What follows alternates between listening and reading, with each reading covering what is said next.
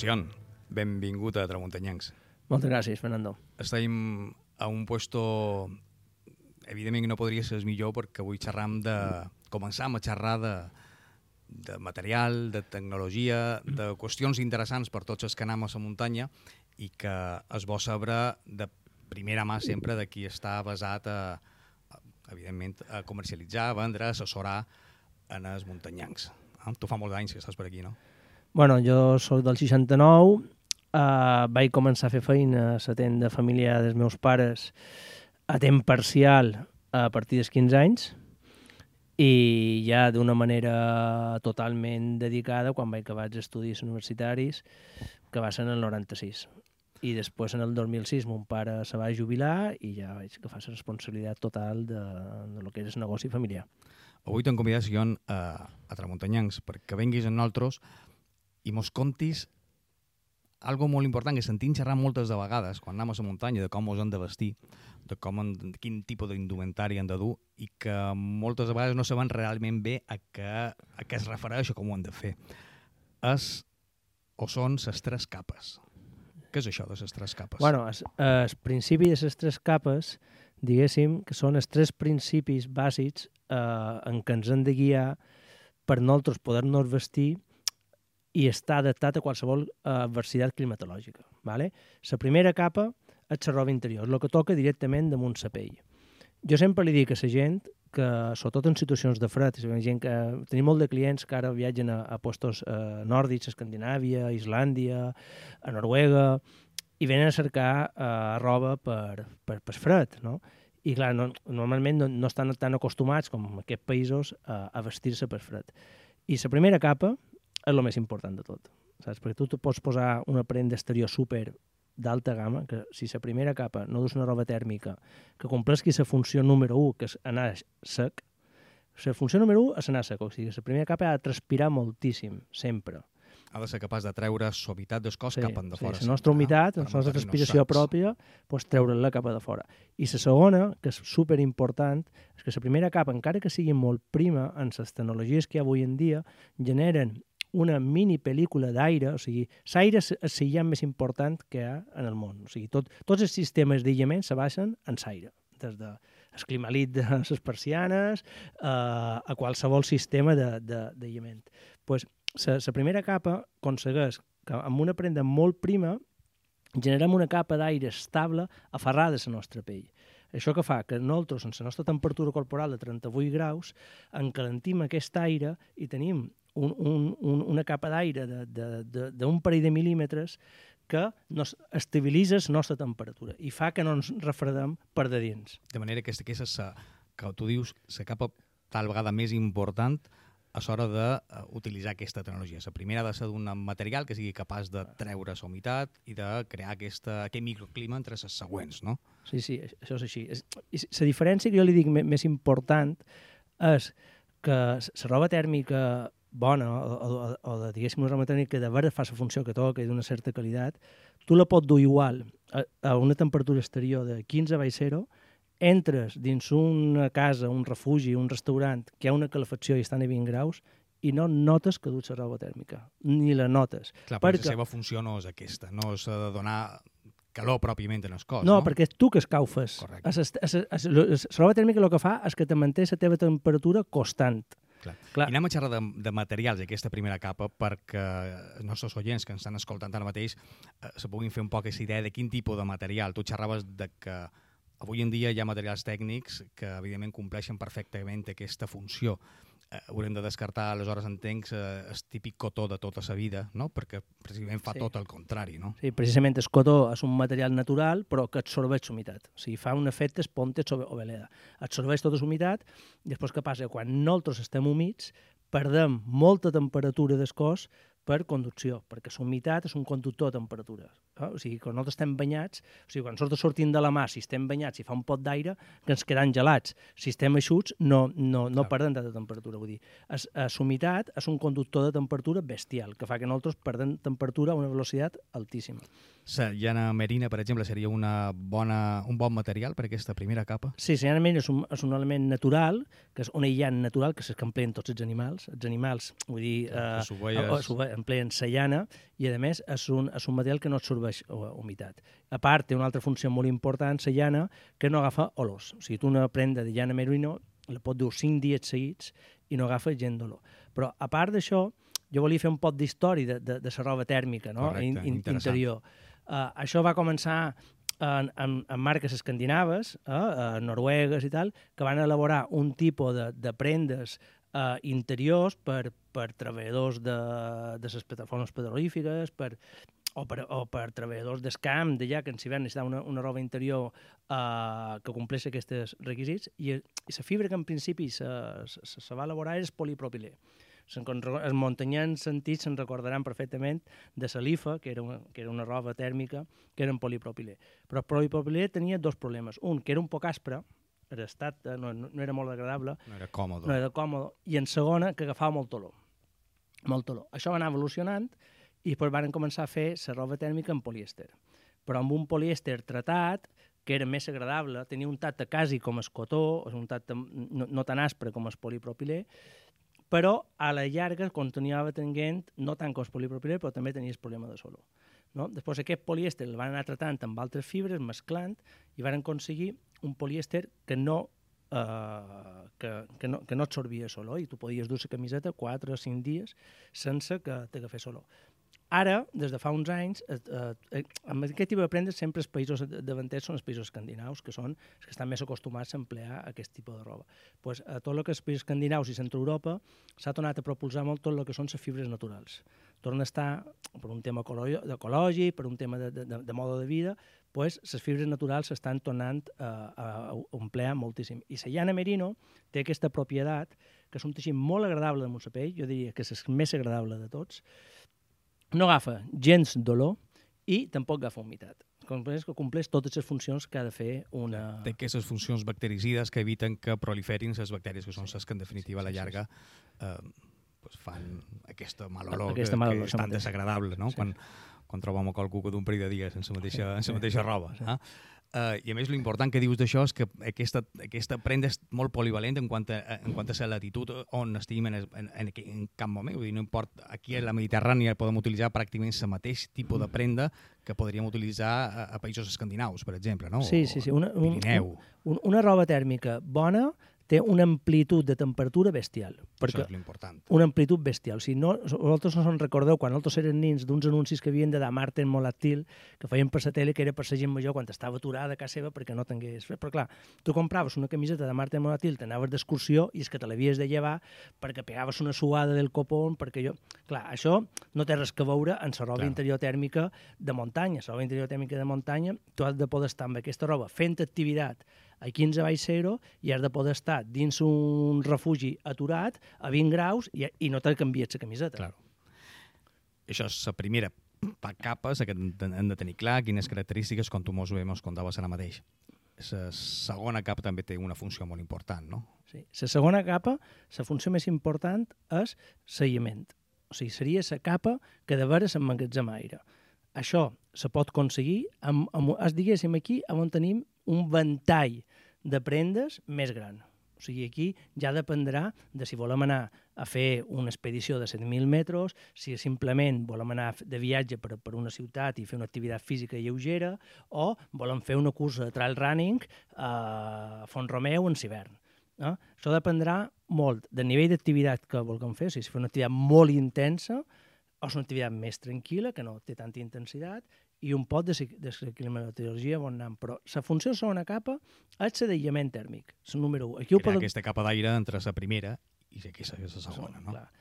Per exemple, si, si és una persona que, que, que va d'expedició o tal, doncs aquí dirà, vull una capa que m'aïlli molt tèrmicament, que m'avulti molt pot dins la motxilla quan no la necessiti i que sigui super lleugera. Clar, com més requisits, o sigui, com més lleugera és, menys volumen té més aïllament tèrmic té, el preu va desaprendre. Això és el que volia xerrar, però crec que això, aquest tema de, des preu o, o de inversió, perquè no deixa de ser una inversió tot això, uh, més que una despesa, perquè en definitiva és el nostre propi confort. M'estimé xerrar-lo quan ja haguem uh, tractat la tercera capa i així podran saber realment quin tipus de, de despesa o inversió han de fer. Eh? Uh, però important saber-ho, eh? que és aquesta capa i clar, que és en funció de quan més condicionants vulguen que tingui, evidentment els preus Jo, jo crec que de la segona capa hi, ha un punt que, que és fonamental i molta gent no, no hi pensa quan la va comprar, que és el nivell de traspilitat que volem que tingui la segona capa. O sigui, si nosaltres volem una prenda molt, molt calenta segona capa, que m'aïlli molt, però l'activitat no s'intensa, me puc posar una prenda que no tingui una transpirabilitat superalta, no? perquè m'aïllaràs, me serà calenta, no transpirarà molt, però quan jo l'activitat que faig és de baixa intensitat, tampoc necessitaré una transpirabilitat molt alta. Ara, si jo vaig a fer, per exemple, muntanya, que vull que una motxilla l'esquena, estic pujant un desnivell de 1.000 metres amb una motxilla a 5 baix 0, tinc una transpirabilitat molt alta. Necessito que la segona capa a part de que sigui aïllant, tinc un nivell de transpirabilitat molt alt, molt alt, perquè si no, eh, eh, que, que farà que tot, tot el benefici que estic guanyant en la primera capa, en la segona ho estic perdent, saps? O sigui que això ho hem de tenir en compte. Claro. I a més, és, eh, aquí sí que la segona capa, en certa forma, està condicionada en el tipus de terreny o, o, o el tipus d'activitat que fai, no? Les dues sí, coses, no? Sí, sí. Algo més de la segona capa que tinguem que destacar de moment? Bueno, jo crec que la segona capa també ara se torna una altra, els materials naturals també s'estan empleant eh, materials que duen llana merino o mescles en llana, i bàsicament jo xerraria de tres tipus de segona capa. Un, que són els forros polars de tota la vida, que hi ha diferents qualitats, evidentment, més transpirables i menys. Després estarien eh, els típics jersei de llana antic de, de l'època dels nostres pares, que era... D'aquest que picaven, a sí, sí, no? Sí, ah. el jersei de llana clàssic de l'excursionisme dels anys 70 i 80, eh, que ara torna, torna, que ja ser tipus escandinau, amb llana merino més suau i tal, i després la segona capa en rellenos sintètics o de ploma. Ah. Serien més o menys els tres grups de, de segona De materials capa. que podrien tenir sí. per, aquest segon, per aquesta segona capa. I anem a la tercera, que és, eh, probablement és que bueno, no, no sempre la, la podem dur posada, però probablement és, també té una funció bàsica, no? que és sí. la de... Sí, la tercera capa seria la jaqueta, o el que diu la carcassa, o, o, o la prenda exterior, que la seva funció número 1 és protegir-nos del vent i de l'aigua, de la pluja. Uh, per jo, amb, en el que seria una prenda pura de muntanyisme, el més important és la protecció del vent. La gent, la gent no li dona la importància que jo crec que li ha de donar, perquè jo li dic, amb, amb alta muntanya pot ploure o nevar, o, o pot nevar o no ploure, però vent sempre en fa.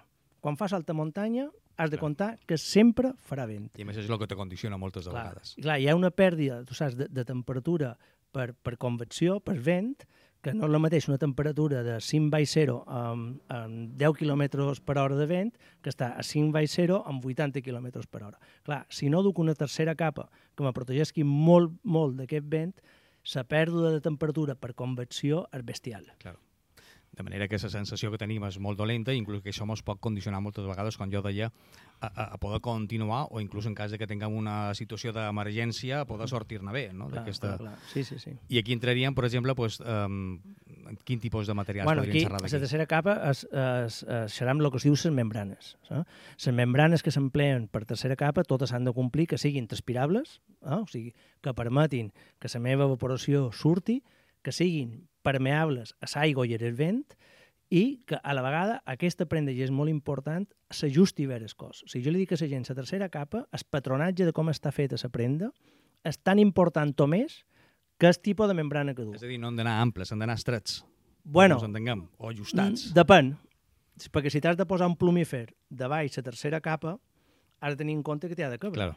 Saps? Si, Ho has si... estudiat tot molt bé en Clar, aquest cas. I, no? però és molt important posar-te-la, ajustar-te bé els punys, ajustar-te la caputxa. La caputxa és fonamental en la tercera capa. Si tu tens una caputxa que cada vegada que gires el cap no hi veus... Això ho han patit molts, eh? Saps? Sí, si sí, tu sí. te poses la caputxa i quan gires cap a un costat no hi veus, te fots de nassos contra una branca d'un arbre o, o treveles o tal. La caputxa no ha de estar ajustada, s'ha de moure igual com se mou el teu cap. I en la caputxa posada t'has de poder veure els peus. O sigui, si tu te poses una jaqueta i tancat en la cremeller en la caputxa posada, quan mires per avall sense moure-te, no te veus els peus, no és, està mal padronat. No és l'ideal. Saps? I després la cremellera, quan te la puges, t'ha d'arribar fins a la boca. O sigui, la cremallera t'ha de tapar fins just de el nas. quan la caputxa està posada i ajustada. No? Això seria una jaqueta, tècnicament, per muntanya, que complesc les característiques necessàries. Sí. I, i aquí sí que val la pena eh, triar-la bé, triar un bon, un bon material, una bona marca que sigui especialista sí. en aquest tipus de, de material, perquè és, probablement és una, és una prenda que ens pot durar molt de temps, no? Sí, una tercera capa de, de, de qualitat és una prenda que te pot durar entre 5 i 10 anys, depèn de com la cuidis i com la rentis, però és una prenda que tu, si quan surts a fer muntanya, pues, eh, aquell dia que has sortit se passa tot el dia dins la motxilla, pues, beníssim, això vol dir que has tingut unes, un, unes condicions climatològiques excel·lents, pues, l'has disfrutat la muntanya i no t'ha fet falta. Però és una prenda que en el moment que les condicions climatològiques no són bones, t'ha de ha, ha de complir la funció per la que està feta. O sigui, si tu és una jaqueta dins la motxilla que el dia que te trobis unes condicions climatològiques dolentes, en posar-te-la ni t'atures vent ni t'atures aigua, la caputxa, no pots caminar amb la caputxa posada perquè no hi veus o treballes, aquella jaqueta... No val la pena dur-la. No, no està complint les funcions. Jo sempre li dic a la gent que quan te compres un material de muntanya ha de complir una funció. Si m'agrada, el color m'agrada. Si la marca m'agrada molt si la trob supervirguera, però no compleix la funció perquè l'he d'emplear, aquella, aquella, aquella, aquella prenda o aquell material de muntanya, no serveix. O sigui, primer, el material la de muntanya... La funcionalitat, la funcionalitat és la. Ha de complir la claro. funció que tu necessites. Claro. Si no compleix la funció que tu necessites, l'altre no... Clar, els colors, els dissenys, els dibuixos que puguin dur, és vera que hi ha molta gent que ho troba molt important, però clar, evidentment pot dur el més xulo del món, que si no te, no te compleix aquesta funció, no serveix de res. Jo, jo te diria que això és la gran diferència entre una prenda tècnica de muntanya i una prenda de moda. Claro. I això ho hem de tenir clar. O sigui, jo no vull dir que la gent se compri una prenda de muntanya perquè li agrada dur-la com a moda. No Clar, estic xerrant d'això. La muntanya no es va anar en moda casual perquè està feta per sí. altres funcions. No, o, o gent que se compra una prenda supertècnica i mai l'emplearà claro. per, per lo que està feta, perquè li agrada i, la, i, la vol dur, sí, i la vol dur per escler. Però jo no estic xerrant de, de, de, de, de, del perfil. El programa d'avui va enfocat... Saber ara, en què consisteix i clar, què, hem de, què hem de seleccionar a l'hora de fer... Una persona que fa excursionisme, fa muntanya, se'n va fer un, el GR11 Pirineus o se'n va fer una, es, es possets en hivern i vol comprar una jaqueta, però si tu te'n vas a fer els possets en hivern i t'has de comprar una jaqueta tercera capa o segona capa, ha de complir la funció de l'activitat que vas clar. a fer. Això és el principal. I això ho hem de tenir clar, que, que, que, que si no compleix aquesta funció de l'activitat que tu vas a fer, sigui la jaqueta o sigui el sac de dormir o sigui la motxilla. Si tu vas a comprar una motxilla per fer el, el saneto i has de dur raquetes de neu i la motxilla no du els, els, els tirants per, per, per, posar, per, poder, per poder enganxar les raquetes de neu, pues, claro. aquella funció no, no serveix, pues, igual en la roba, claro. no? De les tres capes, per lo que ens has dit, evidentment la primera, la més polivalent, qual, qual, pràcticament una bona prenda de, de primera capa ens serviria per qualsevol època de l'any per qualsevol joc de, quasi del, no diria del món, però bueno, però les altres sí que evidentment van més enfocades en el tipus d'activitat, com tu deies, i on anem a desenvolupar aquest tipus d'activitat i en quina estació de l'any. Sí, sí, això, això mateix. Ah. Això mateix. Per exemple, uh, un, un exemple molt bàsic, no? Uh, uh, en tercera capa, sobretot. Pues una jaqueta que pot ser excel·lent per anar a esquiar, perquè tu esquiar, estàs segur de la silla, ha de ser calenta i estàs aturat.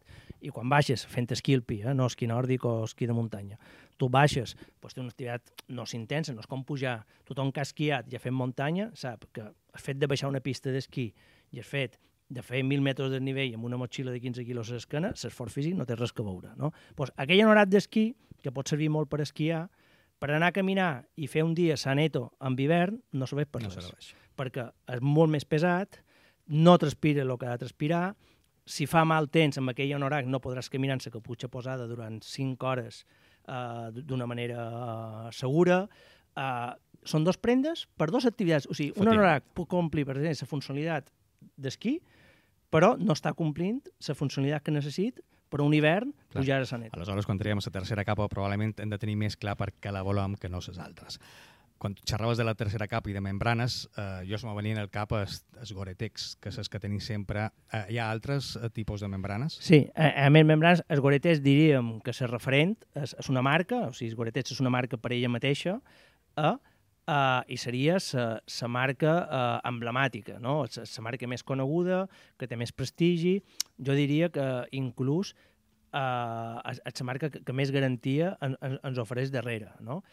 Però també hem de, hem de saber que hi ha marques uh, de muntanya d'alt prestigi que han desenvolupat la seva pròpia membrana i que estan empleant membranes pròpies que són igual, Tenen la mateixa igual funció. de, de qualitat que el que pugui ser eh, els goretets. Evidentment, quan vas a una membrana del mateix nivell que els goretets, el preu és bàsicament el mateix.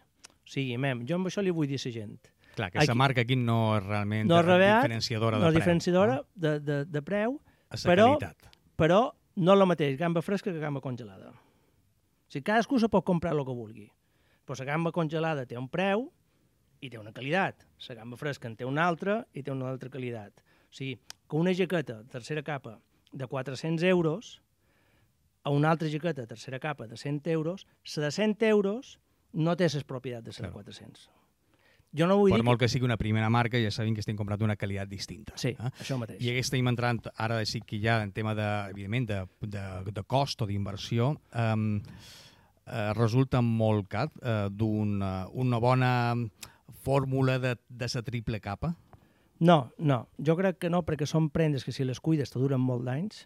Si tu penses en l'excursionisme, quan tens una inversió, sigui unes botes, una primera capa, una segona capa, una tercera capa, la quantitat d'hores que fas activitat amb aquesta prenda, la rentabilitat és altíssima. i la confortabilitat que te donen, que La també hem de tenir en compte. comparat amb qualsevol altre deport. Saps? Una, qualsevol altre deport, el cost de practicar l'activitat és molt més alt. En excursionisme no pagues per fer excursionisme, no? Però si De tu estàs- moment. Bueno, de moment, arribarà. però si tu Suposo, estàs no fent una travessa per Dolomites, per exemple, i el que te costa el viatge, a avions, hotel, arribar a Dolomites, tu fas una travessa de sis dies, i perquè dus una jaqueta i t'has gastat 100 euros, i a Dolomites és un puesto que sol ploure molt en l'estiu, amb unes tempestes elèctriques molt importants, és un lloc d'una alta exigència. Quan t'he dit Dolomites, com te pot dir una persona que vol fer el Tour del Mont Blanc, que és una activitat que tenen clients cada any que van a, a Chamonix a fer el Tour del Mont Blanc, no? Passes per un coll de 3.000 i pico metres, tal. Pues, també en l'estiu, a les Alts, és un lloc on és molt fàcil que hi hagi tempestes importants. Pues, si tu te'n vas fins allà, són les teves vacances pròpies, les teves vacances, els teus 15 dies, que has estat fent feina tot l'any per complir aquest somni d'anar a fer Tour del Mont Blanc. Clar, no tu dis per dur mala equipació. Clar, t'agafes una, una jaqueta de 100 euros i per dur i per no gastar-te igual 100 euros més, t'agafa una tempesta i barrines el viatge. Clar, jo crec que això han de ser conscients de que perquè fa una prenda que no compleix... És que, que val més comprar una i que sigui bona que no que, ni, que tenir que rebutjar-la un parell de vegades fins que trobem, Eh. evidentment, al final molts gastant més. Sí. I per això, evidentment, com sempre, no ho hem dit en el principi, però evidentment en- a tu si on te coneix tothom, pràcticament tothom, estem a la tenda Kenya Outdoor, eh, hem xerrat de, de, però millor no havien dit el nom eh, com cal, eh, que és una de les tendes, com hem dit en el començament, eh, de més trajectòria comercial aquí a la nostra illa, i que és bo anar a tendes especialitzades en aquest tipus de material per deixar-se aconsellar per persones com tu o com tot el teu personal que tens a la tenda per poder, evidentment, eh, donar-nos clau de lo que necessitam, no? Sí, bueno, jo, jo crec que, que lo, lo important és anar a un, a un, a un comerç que, que coneguin el producte que estan venent en muntanya i en tot. És a dir, Cada un pot anar on vulgui, però Sí. evidentment, potser una gran Clar. superfície no és el puesto ideal Clar, per sí. anar a comprar-se material com els que estem xerrant avui. Clar, estem xerrant d'un material amb unes especificacions tècniques que s'han de conèixer. Clar, igual com si jo, per exemple, me vull anar a comprar una càmera de fotografia de cert nivell, però hi ha una tenda especialitzada que sàpiguen el que és un diafragma, un òptiques, eh, quina luminositat té la càmera i tal. Vull dir, que tot aquest producte, que és producte amb una tecnologia darrere, amb una especificitat, amb una funcionalitat darrere, si vas a una tenda especialitzada, te podran orientar, podràs veure diferents tipus de productes que, que, que te poden servir en la idea que tu tens, Clar, i t'has de deixar assessorar per el personal que ne sap. Perquè, a més, la manera de que sàpigues probablement les novetats que, anava, que vagin sortint. No, i a més te ho podràs provar, que són molt importants, saps? O sigui, una, una, una prenda d'aquestes te l'has de provar, te l'has de posar, t'has de tancar la caputxa, t'has de regular la caputxa, t'has d'ajustar les muñeques, igual com una segona capa, una segona capa te l'has de veure posar, has de veure quin confort té, quan te mous, si quan tu te mous tens mobilitat, si, si té una certa elasticitat, si t'estira, no t'estira. Això no és un producte de moda que te compres perquè me queda molt guapo i vaig a fer una volta, saps? Si tu no te l'has provada i, i no t'has mogut amb ella i no te l'has ajustada bé, no sabràs després si aquesta prenda de veres eh, te- té el nivell de confort que tu necessites. Se tracta de que te la provis de que la, de, te deixis assessorar, com dèiem, que la triguis bé i que quan surtis de la botiga estiguis convençut que has comprat el que necessitaves, evidentment. I aquest tipus de material, o aquesta fórmula de la triple capa, evidentment, ens serveix per, per, per passejar o per fer de port de muntanya a la serra de Tramuntana, com per anar-nos, pues, com tu deies, o, o a l'Espirineu o qualsevol altra latitud, no? Això mateix. Que és el bo. Sion, moltes gràcies per haver-nos avui eh, descobert un poc què era realment això de la triple capa, per haver-nos aconsellat i, i per haver-nos contat coses interessants no? damunt aquest tema, Bueno. que és molt més important de lo que millor ens podem pensar en un, en un moment, que és agafar tres camisetes una, una darrere l'altra, per exemple. No? Sí, sí, sí, això mateix. Bueno, moltes gràcies a vosaltres i bueno, crec que és una bona iniciativa aquesta de poder assessorar a la gent amb unes nocions molt generals, no? de més que res, perquè la gent quan va a comprar alguna cosa tinguin unes nocions de en què de veres s'ha de fixar i, qui, i quines coses són importants que, que pugui veure en, en cada tipus de Se necessitat. tracta que de divulgar cultura de la muntanya, que és de lo que se trata, perquè vaig a la muntanya gaudeixi sense Sí. preocupar-se de res més que d'observar i de, i de passar-s'ho bé. I a vosaltres, amics tramuntanyencs, eh, el que vos deim cada setmana. Gràcies per haver-nos obert les portes o la finestra després on esteu ara mateix i ja ho sabeu, en el pròxim programa més coses interessants, com sempre.